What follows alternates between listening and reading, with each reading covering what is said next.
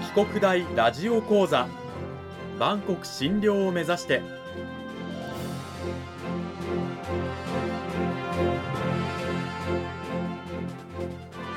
番組タイトルにあるバンコク診療とは世界の架け橋を意味する言葉です。この番組はアジアの十字路に位置するここ沖縄にある沖縄国際大学で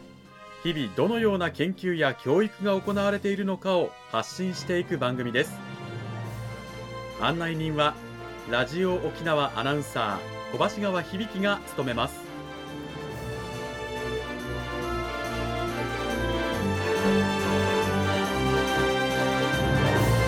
この番組は沖縄国際大学の提供でお送りします。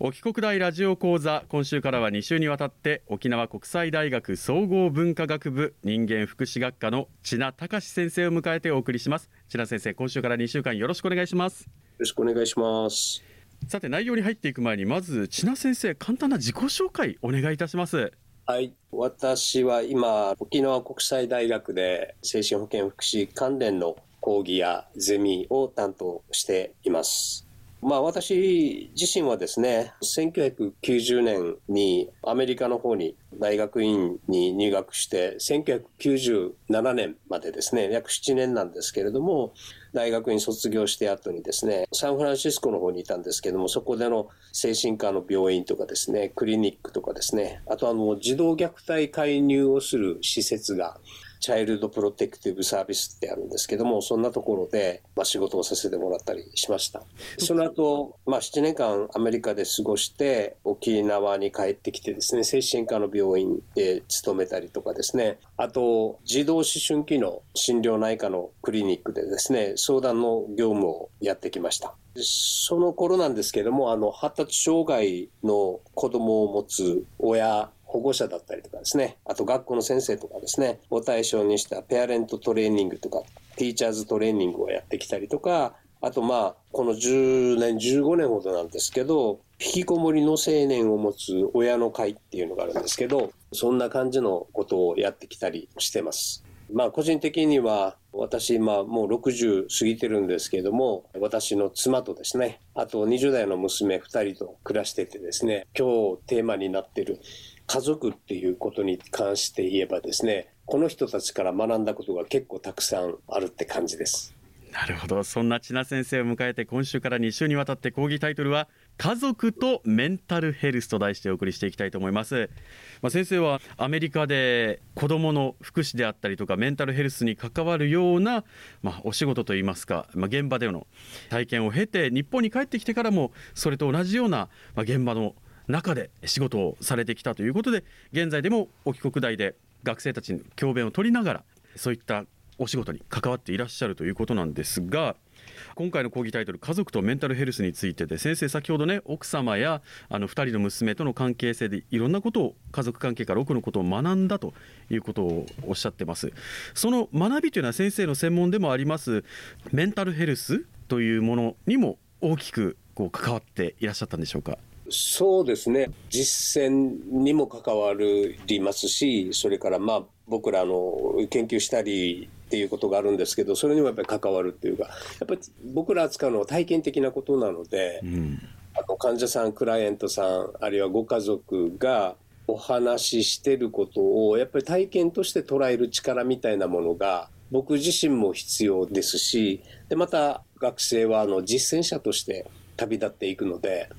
やっぱりそういう力を身につけてほしいなっていうところからすると家族を体験的に捉える。なので家族のまあちょっとしたトラブル奥さんとのいざこざとか、うん、娘がね反抗期になってとか思春期になってああだこうだ言い始めて僕がこう怒りをふつふつとさせるとかですねそういう家族のいざこざから学ぶことってとってもたくさんあったのかなっていうふうにはとっても思っています。なるほど。メンタルヘルスと家族のねつながり関わりっていうお話ですけれども昔からこう子どもの、まあ、精神的な安定とか成長に関しては家族関係非常に重要視されてきたようなイメージがあるんですがこの辺りメンタルヘルスの世界でこう家族と家族関係親子関係というのはどういうふうに捉えられてきたんでしょうか？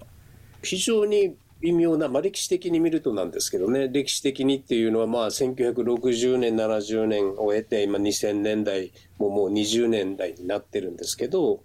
そういうこう長いスパンで見てると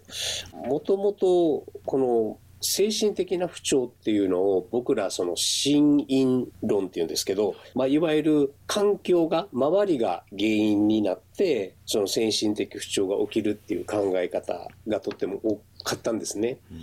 なので、まあ、そのターゲットになってしまうのがやっぱり家族だったりするんですね。なのでこう一番こう極端なのは統合失調症っていう幻覚妄想したりするような精神疾患があるんですけどもそういう病気現在ではそれはこうやっぱり脳の神経の方の疾患だっていうふうにして思われてるんですけどその当初はですね家族の関係性とか家族のコミュニケーションの在り方とかが原因になって統合失調症になってるみたいな極端なこう家族原因論みたいなものがですねすごく多かったりしていたんですね。だけど結局は、まあ、統合失調症って脳の神経の問題だしっていうことが出てきたのとあともう一つはですね家族の関係とか家族の在り方が原因というよりもこう調子が悪くなってしまう、まあ、阻害要因って言いましょうかね。そんな感じのものなんだっていうふうな研究結果がいろいろ出されてきてですね。でなので家族とそれから精神的な不調のこう捉え方っていうのが歴史的に変化してきたかなっていう感じのことがあったりします。へあの昔のこのメンタルヘルスの中の考え方ではその精神的な不調の原因の多くはやっぱ家族関係親子関係っていうふうに捉えられてたっていうことなんですか？そうなんですね。原因として捉えられてたことがあって僕が大学生の頃なので40年ぐらい前なんですけどこの母原病母親原因病みたいな母原病っていう本があったりとかですね。そうなんですよ。あと統合失調症を生み出す家族。英語ではスキゾフレニックファミリーとか言うんですけれどもそういうのがあったりですねかなりこう家族原因論に傾いていたっていうところがあったんですよ家族原因論に傾いてそれをね原因とするようなこう病名まで出てくるということは相当じゃあ精神の不調に関しては家族関係がこうやり玉に挙げられるみたいなそんな時代があったんですね。まあ、なのでやりやすいっちゃやりやすいですよね手っ取り早く成長する過程でやっぱり付き合ってるのが家族であるしそれ考えると犯人にしやすかったっていうのもあるんだろうなって思うんですね。でも現在は家族関係が大元ではないっていうようなこう見方といいますか考え方が主流になっているっていうことなんでしょうか？そうですねただあの、まあ、精神的不調が全てその家族関係関係ないっていうわけではなくてやはり中には家族関係が大きく影響して今の精神的な不調になってるんだろうって思われるようなことももちろんたくさんありはするんですね。ただあのそもそも精神的な不調とか精神疾患とかっていうのでこう原因ってなかなか難しくてですねなんか。これが悪いから精神的にあなたは不調なんですよ。メンタルを崩してますよっていう特定は難しい。難しい。もう僕個人的に難しいと思いますしおそらく同業者の人たちはみんなそう思うだろうと思うんですけど体の病気っていうのはいろんなねあの検査とかでこれが原因って原因特定が可能なんですけどなんか今のこううつうつとした気分とか精神的不調が過去の何々なんだよっていうことを想像するっていうか推測するのはできても特定するのは結構難しいっていうことがあったりするんですね。はあ、これやっぱりあれですがそれ一つだけが関わってるんじゃなくてさまざまな要因が複雑に絡み合って、まあ、大きな要因とかにはなってるかもしれないけれどもこれだって断定してこれを直せば改善すれば良くなるというものでもないそんな感じですね。例えばコロナなんていうのは最初に症状が出てきて、こう亡くなる人が出てきたりしてでじゃあそれ原因特定なんだろうって言って特定していって元になるウイルスをコントロールする抑制するとかってなると症状が改善したりとかっていう現象が出てくるんですけどだけども家族の場合にはじゃあお父さん原因だとかですねお母さん原因だとかって言ってもじゃあお父さんお母さんに遡ってですね何かをすることでまあ良くなることもあるでしょうけれども必ずしもそれがそもそも改善に結びつかないことも結構あったりするんですね。はあ、これはあれですか？逆に原因を特定することでより悪化するというようなこともあったりするんですか？時々あったりしますね。僕個人的にはやっぱりこうクライアントさんがお母さんのせいでこんな風になっちゃったんだみたいな話になっちゃうとそれまでは向けられなかったお母さんに対する怒りとかですねお父さんに対する怒りとかですね。そっちの怒りの方がだんだんだんだんこう研ぎ澄まされてきてしまってですね。必ずしも改善したっていうふうには思えないような状況になってしまうこともあったりしますね。その要因というのも特定するのは難しいしある程度これじゃないかというのが分かったとしてもそれを改善することがメンタルヘルスに関して、まあ、精神的な、安定につながるかどうかというとまた一筋縄ではいかないというね精神のメンタルヘルス難しさがありますね。そうですね家族ってそもそもがまあ愛情と安心感なんですけれどもでもそれに裏打ちされてるのがやっぱりこう個人を拘束しますよね。愛情のある関係性ってやっぱりその個人を拘束するその人のために何々するとかその人に言われたからこうするとかいう感じで安心安全とこうコインの両サイドみたいにですね個人を拘束してしまうっていうところと存在しててそれのいいところ悪いところがですね